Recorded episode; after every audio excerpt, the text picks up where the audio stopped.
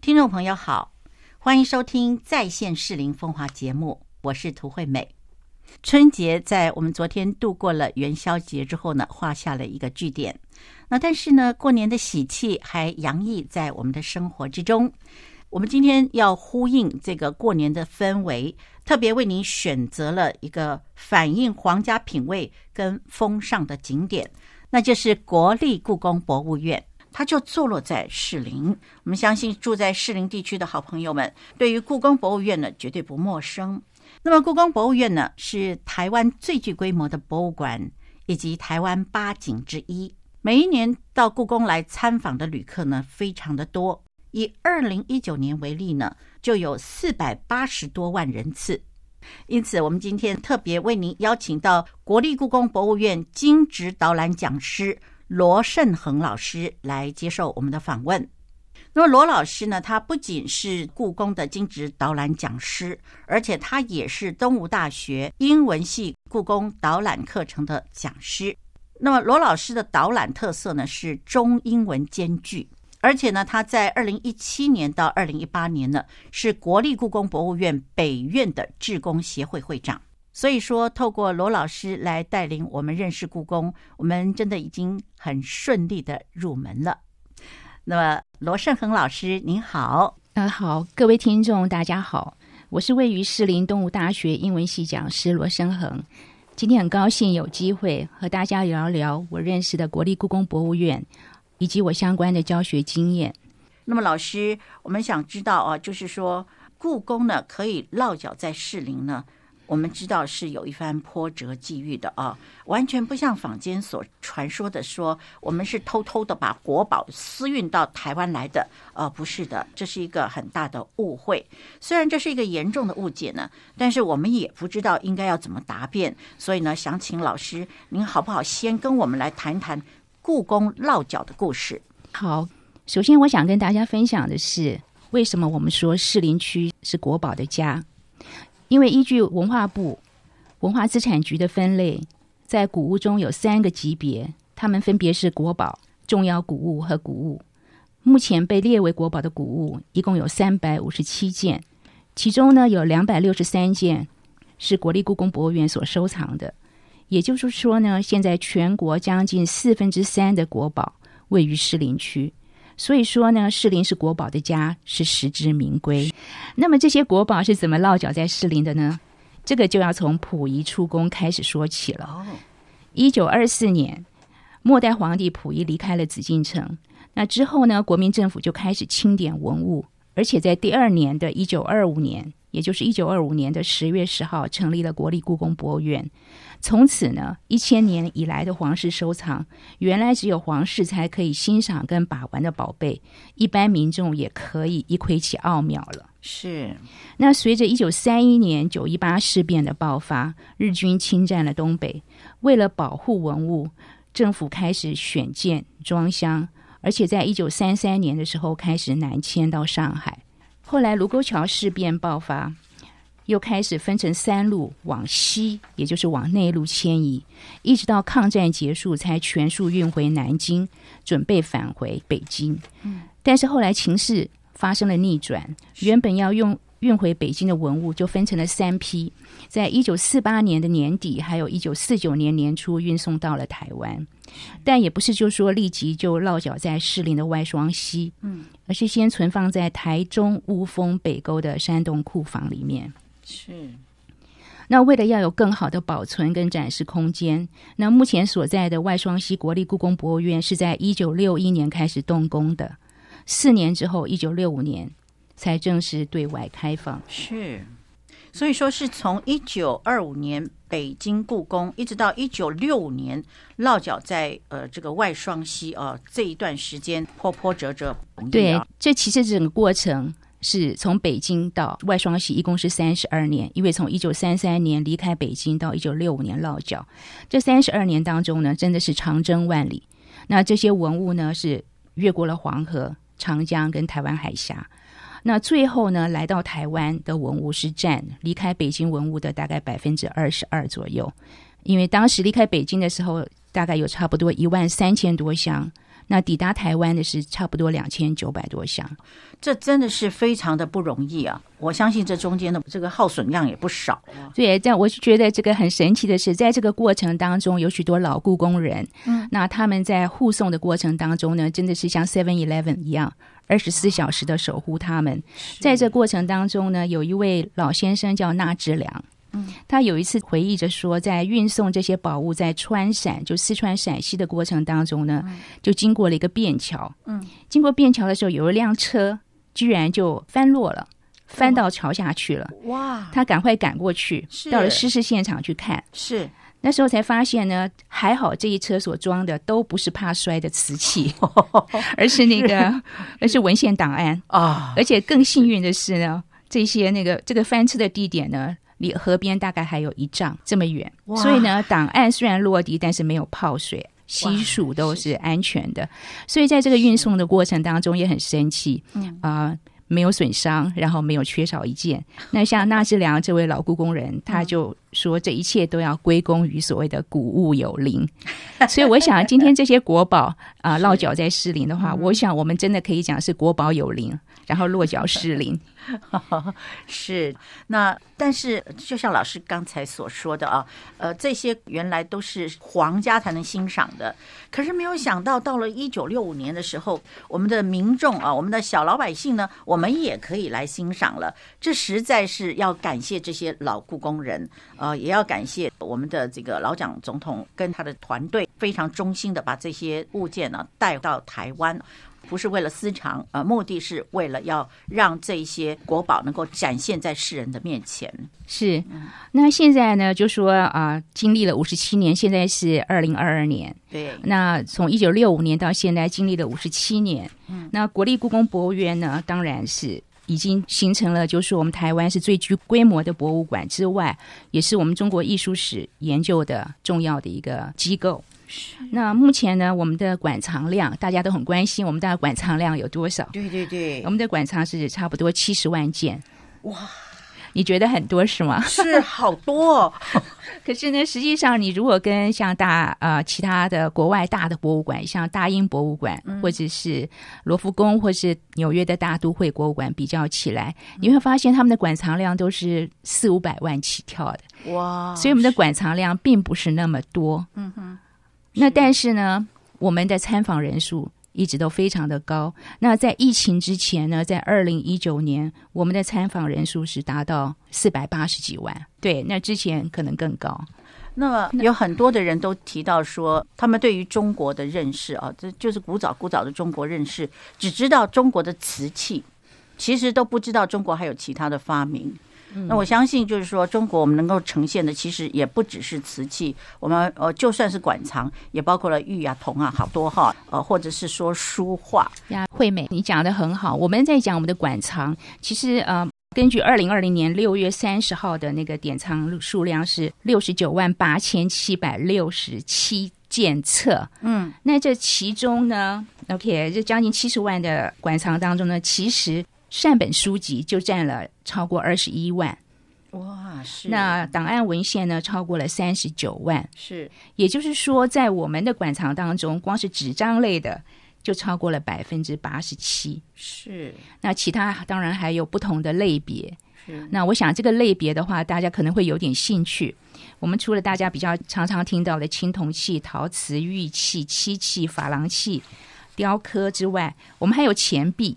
哦，那还有还有还有刺绣， 是还有成扇，是还有印拓。那当然还有我们非常著名的绘画，还有是书法作品。对是是是，其实我们不是想要去跟大英博物馆比啦，或者是罗浮宫比哈。那我们单单想到七十多万件的这些馆藏哦，我们要怎么样才看得完？真的是 很困难的、所以好不好请，呃罗老师您跟我们介绍一下故宫内的重要的宝藏，好吗？那当然，那当然，那我非常乐意。那其实呢，在讲到就是我们进入个别的那个展件之前，我也想跟大家分享一下，就说到底我们国立故宫博物院是有什么样的特色？嗯，因为你到纽约去看纽约大都会，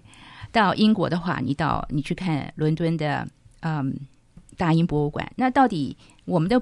国立故宫博物院跟他们有什么不一样？我想啊、呃我们的收藏有个特点，第一个就是传承千年，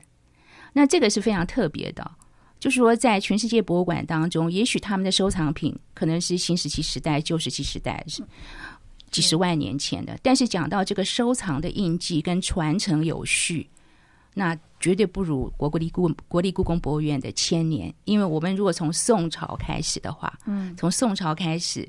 的收藏的的流传有序，到现在是一千年的，这在全世界的国立或是私人博物馆的话，都是算是很特别的。嗯啊、可以讲是举世唯一。是那另外还有一个特点就是，我们的收藏品反映出来的是一个皇家品味的风尚，因为我们是皇室的收藏，啊、所以呢，它反映的是皇家的品味，嗯，跟他的喜好，跟他的价值。是，那这个是我们的特点。那当然了，也因为是皇室的收藏，所以呢，有一些项目，有一些品相，我们可能会比较少一点。比方说墓葬品、陪葬品，哦，是是是，对不对？因为、因为那个是陪葬品。那是另外，当然我们还呃比较少的是建筑构件啊，啊、或是比较大型的物件，因为当时南迁文物南迁，所以很比较大型的家具那些我们也比较少。是，那当然还有一九四九年出土的文物，哦，是，啊、所以我记得我曾经呃我在上课的时候曾经讲过，就是嗯、就有呃观众打电话到我们服务台嗯来问说，诶，请问故宫吗？我们说是，然后他们就说，诶，请问。兵马俑在几楼展览？ 那兵马俑是因为是一九七几年之后才是才出土的，所以我嗯们并没有兵马俑。哦虽然我们曾经有过借展过，对，是是是，嗯所以这些就是我们的藏品比较有特色的地方。是哦，这是哈，第一个是传承啊、讲到收藏印记，传承有序，对，像那奥匈帝国的那个 Habsburg 那个家族，哈布斯堡家族，那他们也是有收藏的这个传统。嗯，那但是毕竟就是没有像我们这样子，有可以达到一千年。是。那我听过马英九先生啊，他曾经提过一件很有趣的事情而说他们在观赏收藏品的时候，尤其是看到这些书法的时候，有一位来宾就开始念，就后面呢就有一位外国人啊，就是很惊讶的就问他们说：“你们看得懂这个吗？”嗯，然后这个呃，这位先生就呃回头看看他说，台湾的人通通都看得懂啊，嗯因为我们传承的也是这个五千年的文字嘛、啊，所以让这个外国的朋友呢非常的惊讶。我我想可能这也是我们的特色之一啊。哦，书法作品如果在啊， 对 对，尤其在带书法的话，通常我们还就像你讲的，我们如果是一首诗的话，或是一篇文章的话，我们是会把它念出来的，因为这个也就反映了这个文字的节奏，这个它的对韵律跟节奏。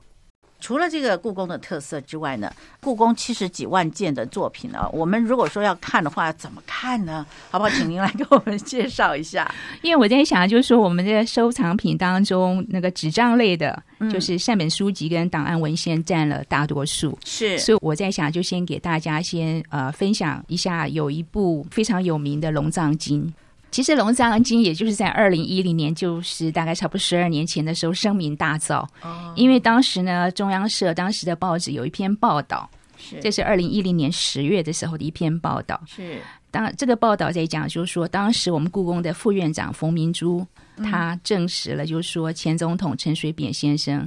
他到了我们的库房哦看《龙藏经》是所以当时呢，就媒体就推测陈水扁总统是为了求福 气才去看《龙藏经》的。所以当时呢，我们的冯副院长呢，他就指出说，对于佛教的信徒而言呢，的确认为看过《龙藏经》以后会有七世的福报，嗯，能够求平安跟好运。所以呢，《龙藏经》一时就声名大噪。嗯，那到底《龙藏经》是？是什么样的一部佛教的法宝呢？我想是先让大家知道它长相，虽然我们这是一个广播节目，你看不到，但是我对在想，大家可以想象，就是说，它这个这一套法宝呢，它其实是有一共有一百零八函。我们所谓讲的一函呢，你就把它想成是一本书好了。那一本书有多大呢？大概长是大概差不多三十三公分，宽大概是八十七公分，哦，然后每一本呢，大概是差不多从三百到五百页不等。那每一本重差不多平均是五十公斤，哇，是哈，是吗？是这么样，然后你还要再想，一共是一百零八函，哦？哇， 那这一百零八函呢，一百零八本很厚重的书呢，是每一本呢，然后又层层的有棉布啦、丝布给它包装起来，是，然后呢，咚咚咚咚的就从那个北京、上海，然后最后到了台湾。那它到底里头的内容是写什么呢？嗯它其实一个藏文的一个藏经。OK，那它的内容就是包括了佛教的经典跟戒律这两个部分，嗯嗯，也就是佛所说的话的翻译，我们叫它哦叫是甘珠尔。是那他是谁？是什么时候做的呢？他其实是康熙的时候是，所做的。那康熙的当时在做，为什么会做这个龙藏经呢？是因为他的他的祖母，他的阿嬷，嗯，也就是我们熟知的大玉儿哦，孝是庄，对孝庄那个文皇太后。是那他是一个很虔诚的佛教徒，他是蒙古人。那他发现呢，原来宫里头明代的藏文的大藏经已经年久破损了，所以他决定要来重新再再做一部。嗯，那当时呢，康熙呢才十四岁，哇，所以他还年纪比较小，所以是基本上这个主导是由太后太后来主导的，所以我们真的要感谢他。是那但是呢，康康熙皇帝呢，他也拨了十五万两哦来资助这个计划。是那这个经书呢，就说你去看《龙藏经》的话，很多人看到它第一眼以为它是用印出来的，因为非常的工整，是然后啊，目前为止已经超过三百年了，还非常保持的非常的完好。那因为当时呢，这个是用泥金来写的，泥金是什么呢？就是黄金、金黄金金粉，然后跟胶水混在一起。哇，那因为因为因为黄金金粉很轻嘛，打个喷嚏就没了，啊所以是所以是它要跟胶水混在一起。是是然后当时呢，是由一百多位的喇嘛到宫里头来抄写的。是那其实呢，根据这个记录哦，嗯，当时因为要写这个经书呢，你要先写这个大经之前呢，还要先练手，就是先做一些呃排练，像我们现在要先打草稿一样，哦是要安排这些行款。嗯那所以在当时在做这个练习的阶段呢，根据当时的记载呢，就给这些喇嘛呢，还要每天供应他们一餐之外呢，还要给他们两次的茶歇，就是吃点心了。哦是是，然后为了这个呢，在宫里头还养了八十头的乳牛，是对，是为了做点心啦，不是为了喝牛奶 吧？奶茶吧，我想， 哦，对对对对对，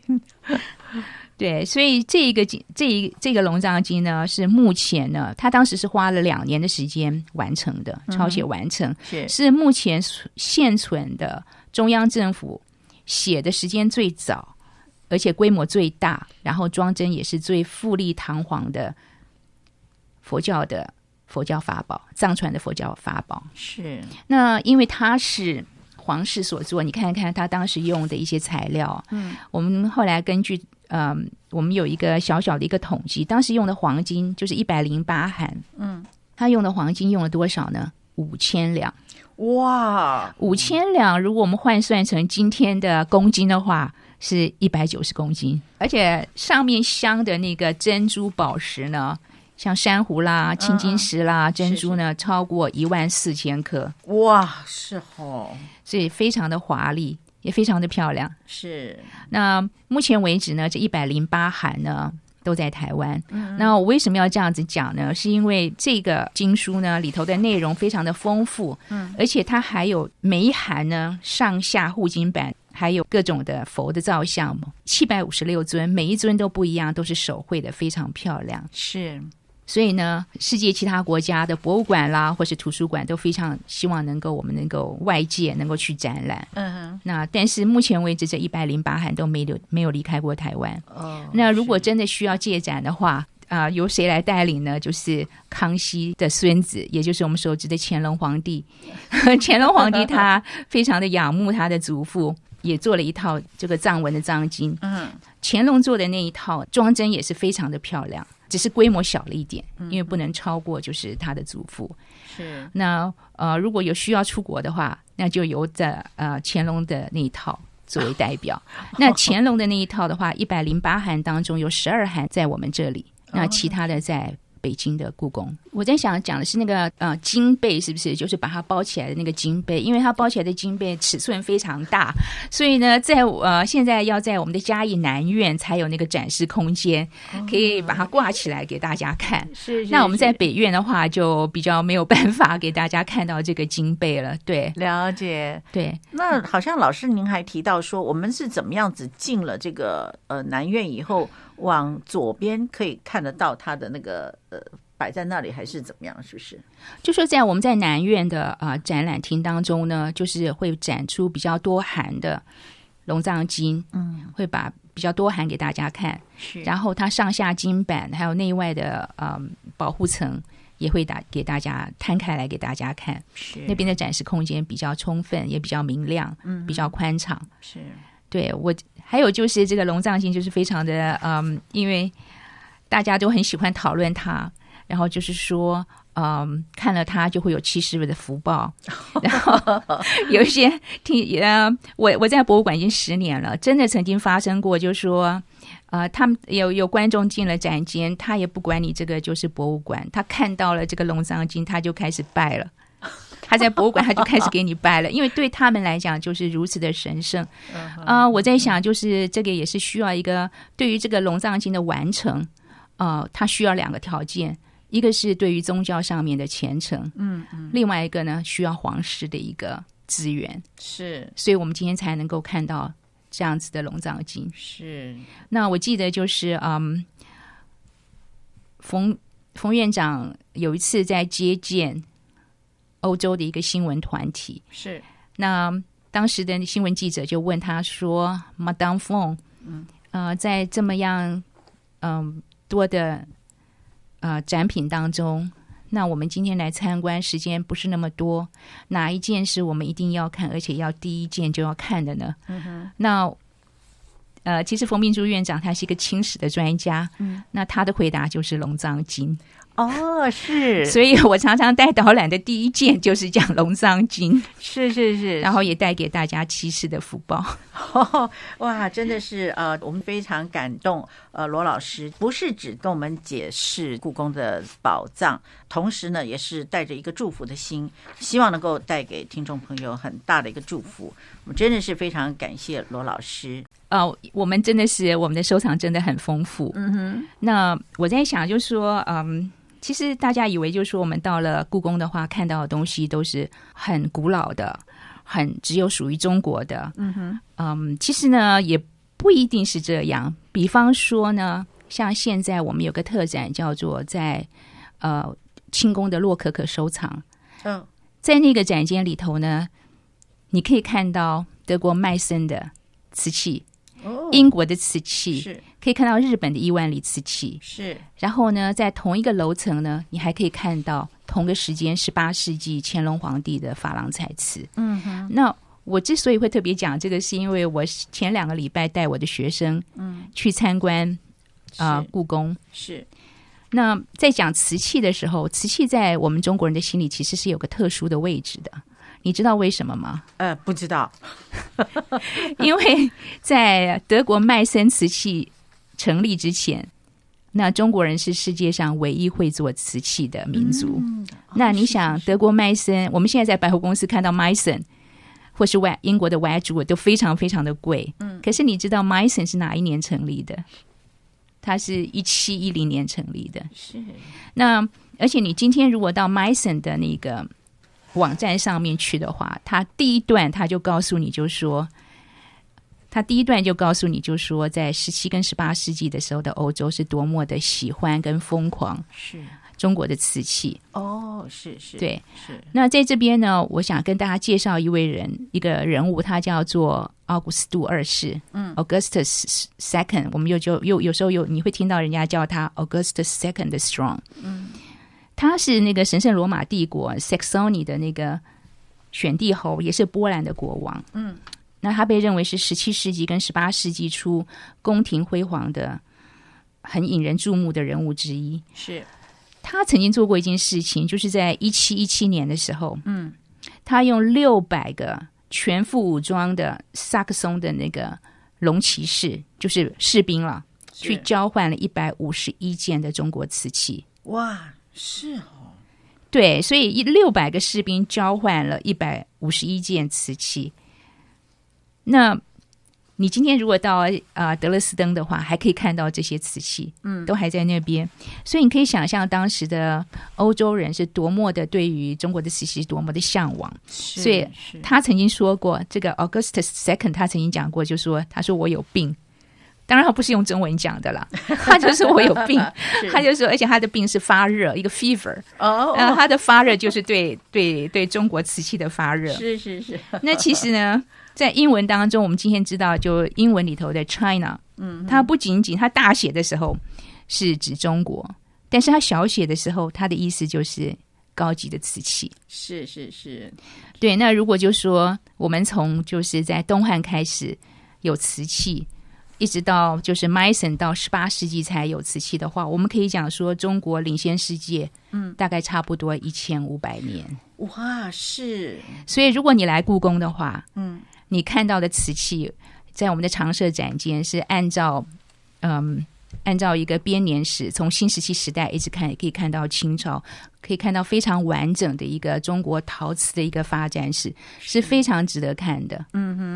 请问老师，您曾经大力推崇的一个叫北宋汝窑莲花温碗啊，嗯那是一个瓷器嘛？这个瓷器嘛，在中国人来讲它是瓷器，可能外国人他会觉得它是一个 stoneware，还不到 porcelain，、因哦为所谓外国人对于瓷器的认识，他们认为是元朝开始那种又白又透亮的，他们认为才叫做 porcelain。那汝窑是属于青瓷。呃，你如果到我们展间去的话，其实对于没有听过或者不知道汝窑的人，可能一下就走过去了，因为它也没有说器型，也没有说很大，它的颜色通常我的学生看到它，居然有人大声尖叫说 Tiffany blue，对，是它吗就就有点蓝中带绿，绿中带蓝，所以他说 Tiffany blue。那其实对于这个颜色，我们在带导览的时候比较常讲的讲法是叫做雨过天青色。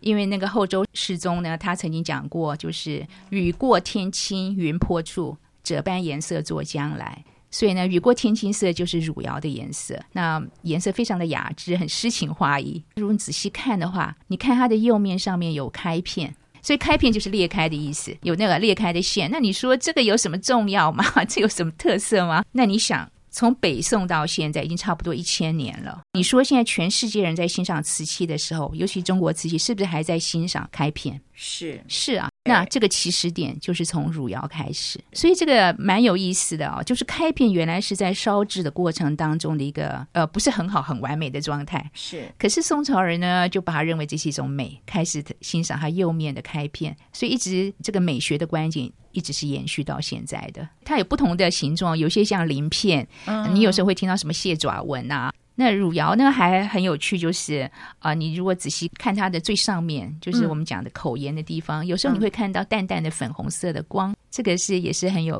呃很有特色。那汝窑就是很雅致，然后呃，目前呢，因为又是我在想，二零一七年的时候，因为当时我们台湾的曹新成曹董事长卖了一件汝窑的一个玺。那当时在拍卖市场上引起很大的轰动，嗯、因为拍了台币超过十亿，所以一下子 我们大家又又又接到很多观众跟听众询问说啊，汝窑在哪里？然后在几楼？那虽然拍卖市场有的时候只是就是会引起大家的兴趣，那但是也好，就让大家进到了博物馆。是那我们的馆里头呢，啊、通常汝窑大概就至至少一定会放着汝窑在那边给大家观赏的。像目前就是放了七件。那全世界的汝窑呢，目前传世大概有多少呢？这个大家也很关心，因为超过了一千年。我这边给大家讲一个数目字，做参考。二零一五年的时候，北京跟台北的故宫同时都在庆庆祝我们的九十年的院庆。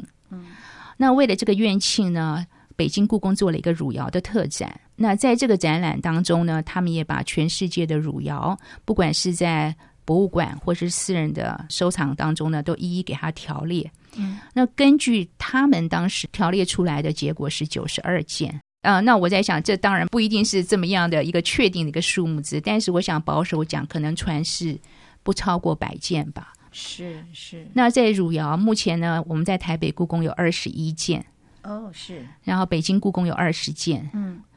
然后大英 博物馆有十七件，嗯上海博物馆有九件。是所以如果呃，各位听众到国立故宫博物院来的话，你看到了七件，你就看到了全世界汝窑超过百将近百分之五了。哦，这好有福气哦。那我记得老师您有提到说，那个汝窑已经有一千年的历史嗯，了。从北宋到现在，哎，它烧造的时间也很短。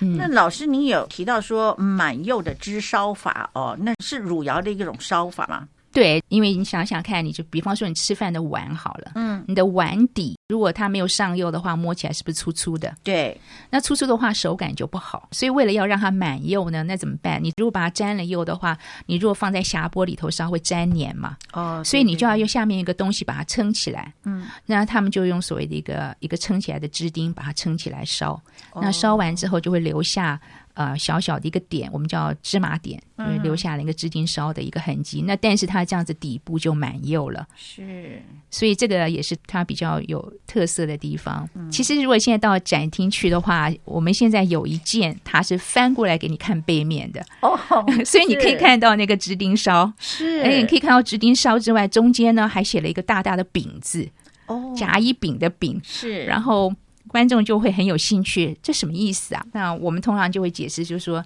这个丙呢，就是甲乙丙是一个分，就像我们英文考试有 A、B、C 一嗯样，就给你分你的级别跟等地。是所以惠美，那你说丙是好还是不好呢？不好，啊，不不好太好。可是呢，你如果再去看，就是说再去看那个丙旁边呢，就你可以看到有刻字，那个是一首乾隆的御制诗。那一首诗呢，它就会告诉你，虽然呢它是丙，但是呢，这个汝窑呢，它本身就是非常的稀少，所以它非常的珍贵。意思就是说，如果它是丙的话，还是非常的了不起。还是极品是不是？对还是极品。 好，那还有，我记得老师你有提过一个叫做鸡缸杯，嗯，很漂亮的鸡，呃，画在那个上面，，对，呃，那也是很值钱的，对不对？我记得您提到 说，好像大家都记得那个拍卖的价钱，对，呃不得了，哎，三千两百多万，美金。 对对，它原同样的那一只吉冈杯的话，一九九九年拍是三百多万，然后二零一四年就十五年之后拍卖就价钱就整个往上三千多万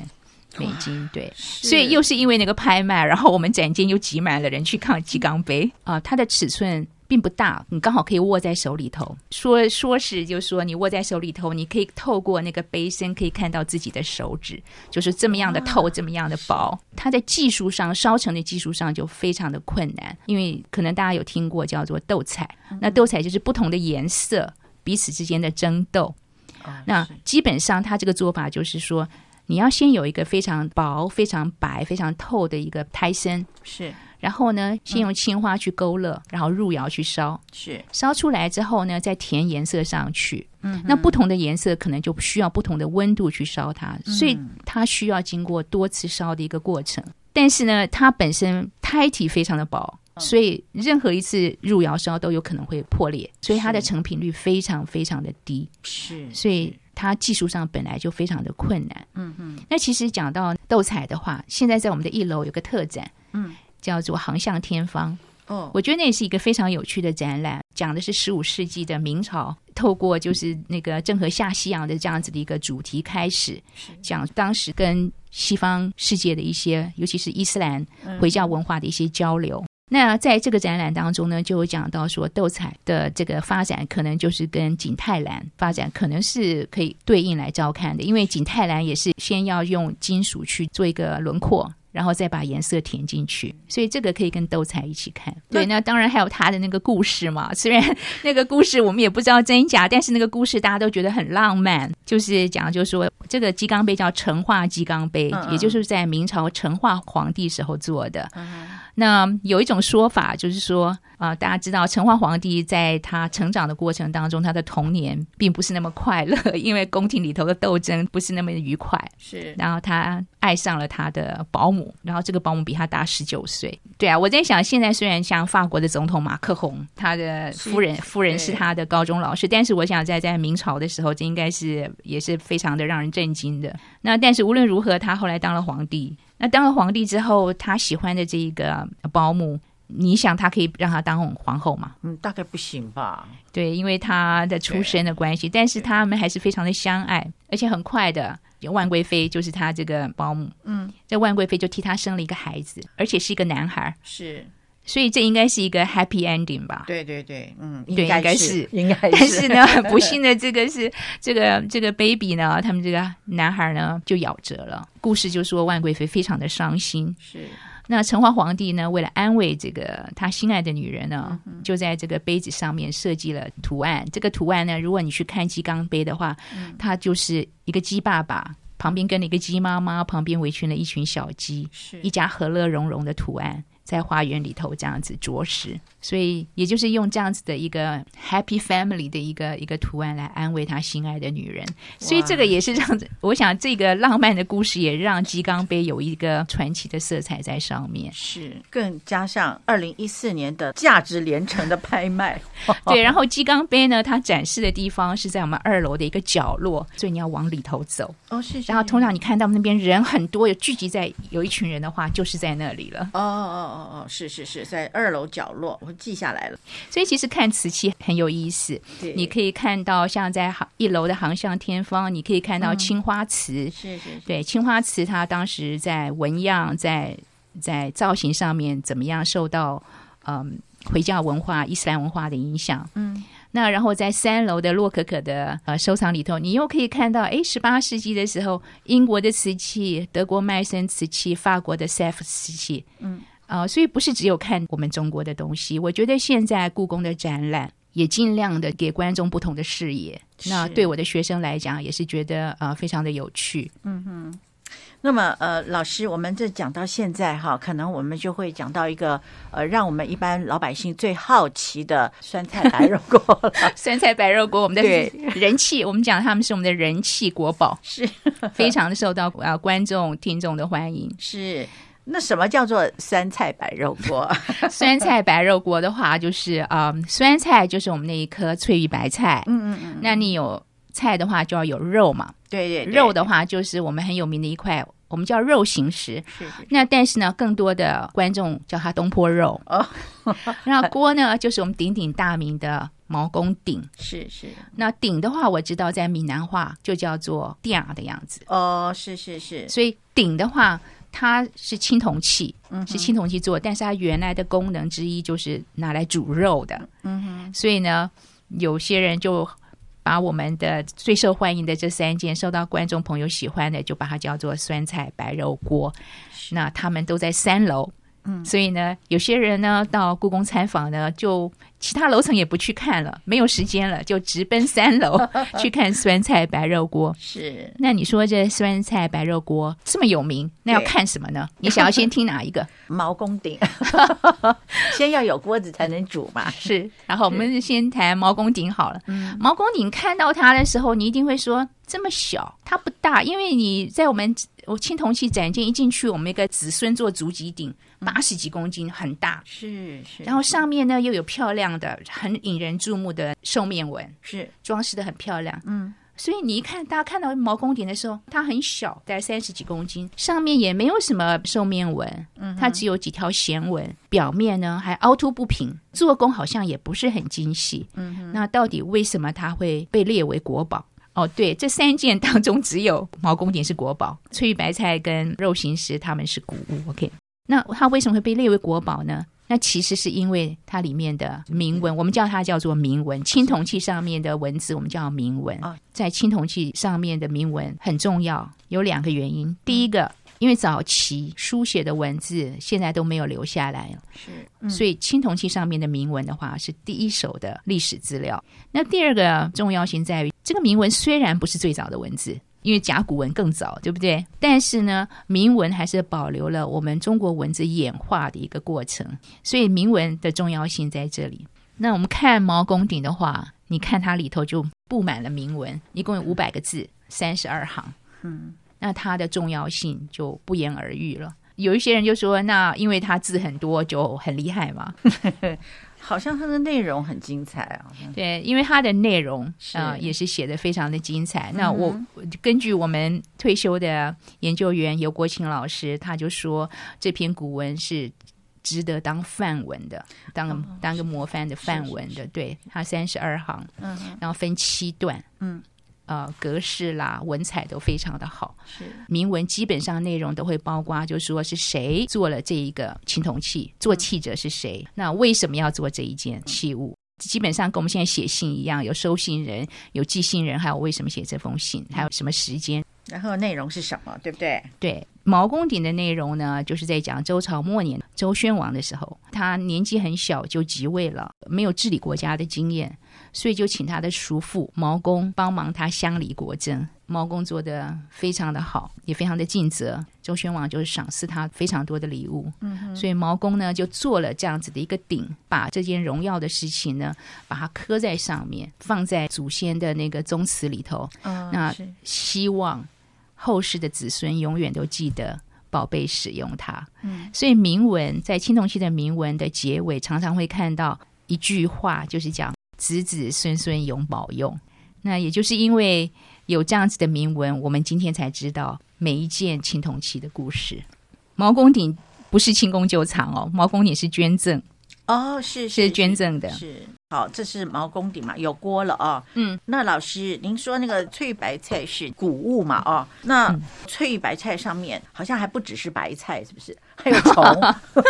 对，大家就说看翠玉白菜到底要看什么？那其实翠玉白菜它大概长度大概就是差不多十八公分，十八点五公分，大概像手掌这么大。除了看这个白菜，你看它白色的梗、绿色叶子翻转之外，它上面有两只虫，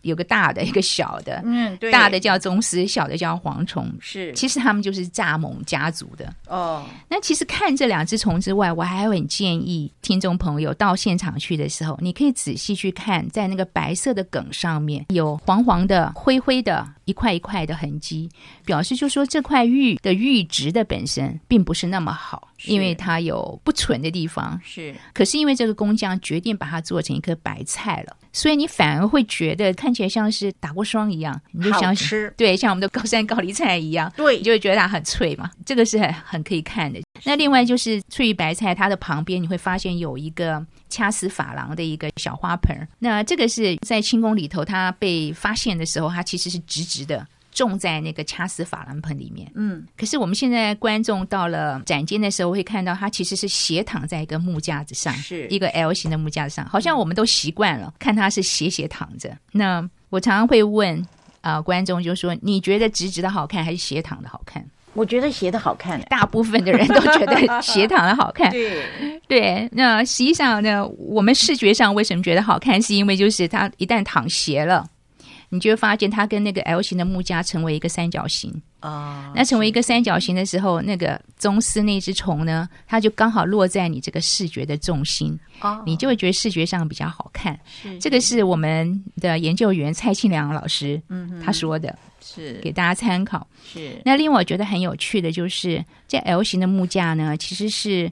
一九四九年来到台湾之后，是在中华商场做的。本来是种在清宫的掐丝珐琅盆里头，嗯那现在就放在我们中华商场做 L 型的木架上，记得老师您还说过这是一个陪嫁品，对不 对？它是一个 嫁妆。哦那嫁 妆嫁妆，那为什么会揣？就是说为什么会觉得它是个嫁妆呢？主要就是当时在紫禁城里头的永和宫发现的。啊，那永和宫是谁住的地方呢？就景妃住的地方。哦，是是那瑾妃就是谁呢？瑾妃就是跟珍妃两人是姐妹，是那她们俩一起嫁给光绪皇帝。那为什么会揣测她是陪嫁是嫁妆呢？首先就是一个它的颜色，青色跟白色嘛，是绿色跟白色，我们讲清清白白。那上面呢，两只虫的话，虫很会产卵嘛，多子多孙，所以你可以想象景妃的父母亲啊，他们是不是希望他们的女儿带着他们的贞洁嫁入皇室，然后也期望他们生很多孩子嘛，尤其是生很多儿子，对不对？是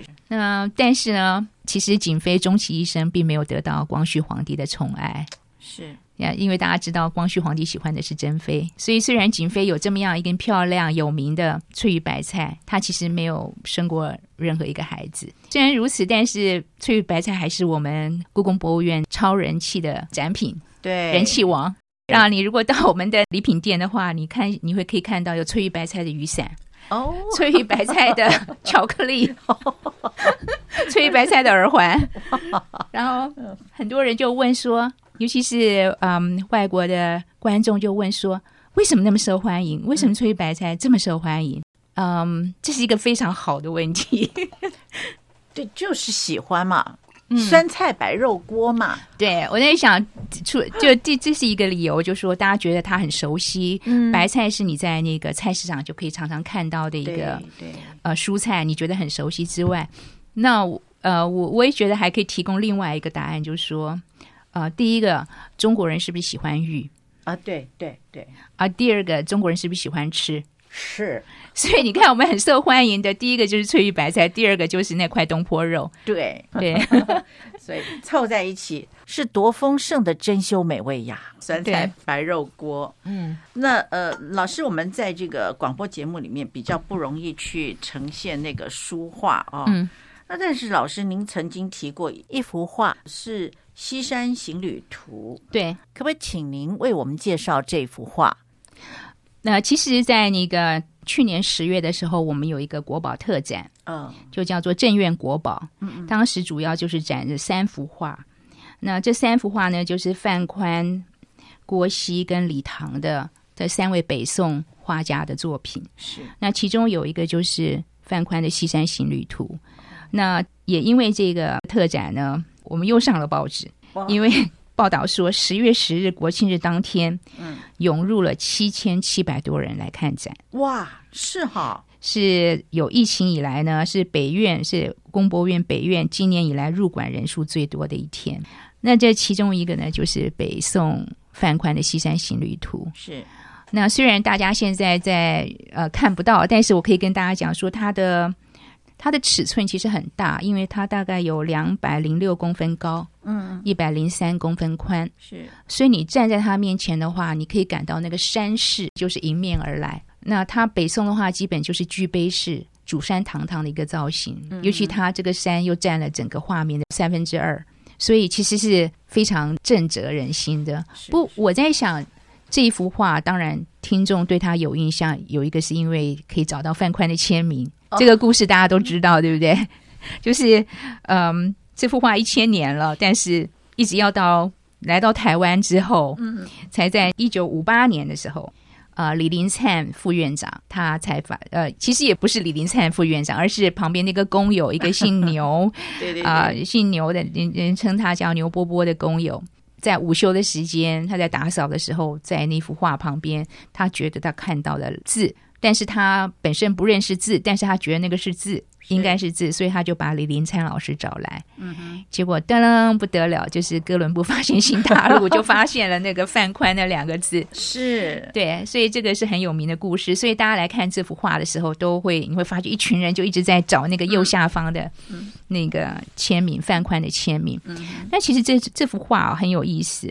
他在乾隆的时候呢，你如果看乾隆皇帝的那个收藏，在《石渠宝笈》里头呢，他是列为次等的，哦，是他不认为它特别好。是，所以你会发现，就是说你到现场去看的话，那幅画上面乾隆皇帝没有盖很多张啊。对你如果想像那个《富春山居图》或是《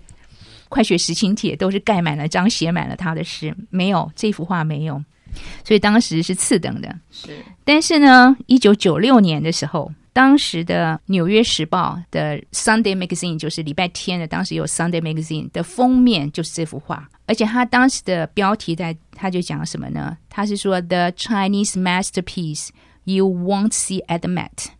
就说你在纽约大都会博物馆看到的中国画，这个旷世名画，嗯，那这是怎么一回事呢？九六年，当时国立故宫博物院有一个到美国去的巡回特展，嗯巡回展览叫《中华瑰宝》，是，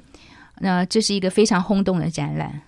那在那一次当中呢，就有一些属于国宝级的展件出国，是当时也引起了一些人的抗议，所以就是在今天的自由广场，也就是当时的中正纪念堂，有抗议活动，说抗议这些国宝出国。因为考虑到他们的安全啦等等。是所以也就是因为这个抗议，所以这幅范宽的《西山行旅图》就没有出国展览，所以纽约大都会那些呃观众就看不到了，然后这就上了那个 Sunday Magazine 的头条了，当封面，所以这幅画是受到大家很高的推崇的。是。那为什么二零二一年，也就是去年的这个十月十日，会有七千多人蜂拥而至，就看这一幅画呢？呃，当然这幅画之外，另外两幅画，郭熙的哦《早春图》跟李唐的《万壑松风图》也都是国宝级的是嗯是呃作品。那你知道，就是我们书画的国宝级的作品呢，他们是有展览的限制的，他们每一次展览呢不能够超过四十二天，然后每一次展览完之后就要回库房去睡觉三年，才能再次出来。哇所以你要把这三幅北宋的宋画都能够齐聚一堂展的话，上一次是十年以前，就二零一一年，嗯，所以十年之后三幅画再聚首一次，是所以是非常难得。所以在那个展览，你还会看到，就是有人是有些老先生、老太太坐着轮椅来看的，哇，因为是对他们来讲，也许下一个十年再想再看到这三幅画，也不一定看得到。是是对那不过这幅画虽然大家看不到啊、我还是很鼓励大家可以在 Google 上面把这幅画找出来。那这幅画呢，我想一千年下来一直受到大家的喜爱，很多人看到它很感动。你会看到很多人在这幅画前面就流连忘返哦。那我想是可以有不同的解释，有人喜欢它的构图，有人专门去看它的皴法。我在想，可以从另外一个角度来看，就是说，呃，它到底触动了人心的哪一面？他这幅画让我想到，就是在宋朝之前有，就是唐朝，是唐朝的诗人李白，他写过的呃作品里头有讲到“天地者，万物之逆旅；光阴者，百代之过客”。他把一个人生的哲理讲出来了。那但是这个哲理呢，在范宽的《西山行旅图》当中，你看到了。你怎么看到了呢？因为你看到人是非常的渺小，跟旁边的松树、跟旁边的山比较起来，跟大自然比较起来，人非常的渺小，而且动物就驮着重物，像一个旅程一样从右边走到左边，你的人生就像一个旅程一样就结束了。但你下了舞台之后，那些山、那些水，这个自然是永恒的。所以我觉得是范宽这幅画也表现出一个人生的哲理、宇宙的一个观念。所以千年下来，还是安慰也打动了很多人。是真的，这是一幅很大很高的一个画啊。可是老师呢曾经提过，你虽然看那个画有震慑的感觉，却不会喘不过气来啊。嗯，那么接下来要请教老师，故宫的这些馆藏多久会展出一次？譬如说，我很想看毛公鼎啊，嗯呃，不小心错过了，那真的要等三年 吗？那个是那个是现展作品，像毛公鼎的话，你就不需要担心这一个，因为基本上我们有所谓的常设展，啊我们展览分成常设展跟特展。是是那常设展的话，器物类，比方说像青铜器，毛公鼎就是青铜器，像青铜器、玉器、陶瓷跟多宝，它们或是佛教文物，这嗯些是属于器物类的。那这些常设展的话，基本上就是不会动，就放嗯在那边。哦基本上，除非有有时候要去外界，是要不然它一直都在那边，这叫常设展。嗯嗯那另外呢，如果是纸张类的，像图书文献、跟书法、跟绘画，这个常设展的话，就是每三个月哦会换一是嗯次，是因为他们是纸张的材料，对于空气啦、湿度的，他们比较敏感，他们就三个月换一次，所以这些是属于常设展。是那除了这个之外呢，我们不定期还会有特展。像特展的话，现在就有我刚刚跟大家分享的航向天方，呃，在一楼讲的就是在十五世纪的时候跟伊斯兰回教世界的一些交流。那在三楼的话，有清宫收藏的洛可可的藏品，那还有就是康熙跟乾隆的珐琅彩，那还有鼻烟壶，还有乾隆的铜器收藏，那这些属于特展。那特展的话，它就是不定期的，可能半年或是一年就会换展。那这些资料呢，在我们的那个网站上面都有，所以我非常建议大家要参观之前呢，先到我们网站上面去看当期有什么展览，可以事先规划。是因为要不然，我们的呃一共有三层楼，我们的展间有三层楼，大概三十几个展间，平均我们大概可以展出四 千件作品啊、那但是如果每一件你都花一分钟的话，不得了，你就四千分分钟，你就晚上对要在我们那边露营过了。夜是对，真所以的我还蛮推蛮建议大家先到我们网站上面去呃看一下。所以先到这个故宫的网站去浏览一下，然后呢，我们可以重点出击哈。对。那啊，那那，但是还有就是说，故宫的交通方便嘛？我们是搭公车去比较好呢，还是说我们自己开车去比较好？呃，开车的话，我们虽然有停车场，但是啊、呃停车位还是有限。是那当然，故宫的对面也有私人停车场。嗯嗯。那但是呃，停车位尤其在假日、周末、假日的时候，还是一位难求。哦，那还是鼓励大家坐捷运转公车，是或是直接坐公车。那如果坐捷运的话，在士林站、红线的士林站，或是文湖线的剑南站，或是大直站、嗯下车，然后就可以转公车到故宫了。那你如果是在士林站下车的话，你还可以看到翠玉白菜小翠在那边欢迎你。 就贴在那里，对吧？我看过。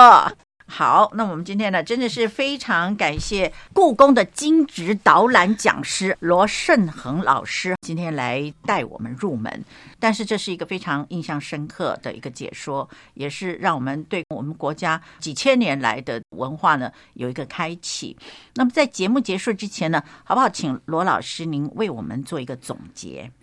嗯，好的。其实我觉得博物馆啊、是一个取之不尽、用之不竭的一个资源，它也是一个很重要的一个终身学习的起点。那其实你不论什么时候开始，都永远不嫌晚。呃，我想最后我跟大家分享我非常喜欢的呃三句话。其实这是荀子，原来是荀子的话，但是它被翻成英文了。嗯我觉得他翻译的非常好。是他第一句就讲说：“I hear, I forget。”就是我听了，我就忘了。是，我们常常听演讲，就像今天我们听 podcast，听了就忘了。对，但是 I see, I remember。嗯，但是如果我看到了，是我就会记得。嗯，所以大家听了我们今天的 podcast，如果你再走进到故宫里头去看，你看到了汝窑，你看到了龙藏经，你就会记得了。是，但是最后一句我最喜欢的，他说 I do。I understand，嗯嗯，就是如果你真的开始去呃跟你的朋友、跟你的家人讲一讲你了解的故宫，或是讲一讲，诶，汝窑是什么？嗯哼，那翠玉白菜有什么好看？你开始去做这些事情的时候，你就会了解，会 understand。是。那我非常希望那个在故宫能够看到各位， 哇，那太好了！尤其现在在疫情期间哦，你只要做好个人的防疫，戴好口罩，是然后维持社交距离。那现在参观人数不是那么多，其实参观品质相当好，我们来去吧， 欢迎哇，欢迎真。的是哈，就是这样子讲，简直是大好的消息。趁着洛可可特展啊，还有航向天方特展都还在的时候，我们赶快去看吧。然后毛公鼎就在那儿，不会 跑，我们去看。翠玉白菜也在，我们来做一个酸菜白肉锅。哦，又看哦，翠玉白菜现在在南越，你要要看一下他什么时候回来。哦哦哦，对是我们是翠玉白菜很受欢迎，有时候会到南越去出差的。是我了解了。那这请问一下，肉形石是不是也在南苑跟他在一起啊？啊、肉形石现在在北越。好，那我们会记住了。那么今天呢，非常感谢国立故宫博物院资深导览职工，也是东吴大学英文系故宫导览课程讲师罗胜恒老师来接受我们的访问。老师，非常谢谢您。谢谢惠美，谢谢各位听众，谢谢。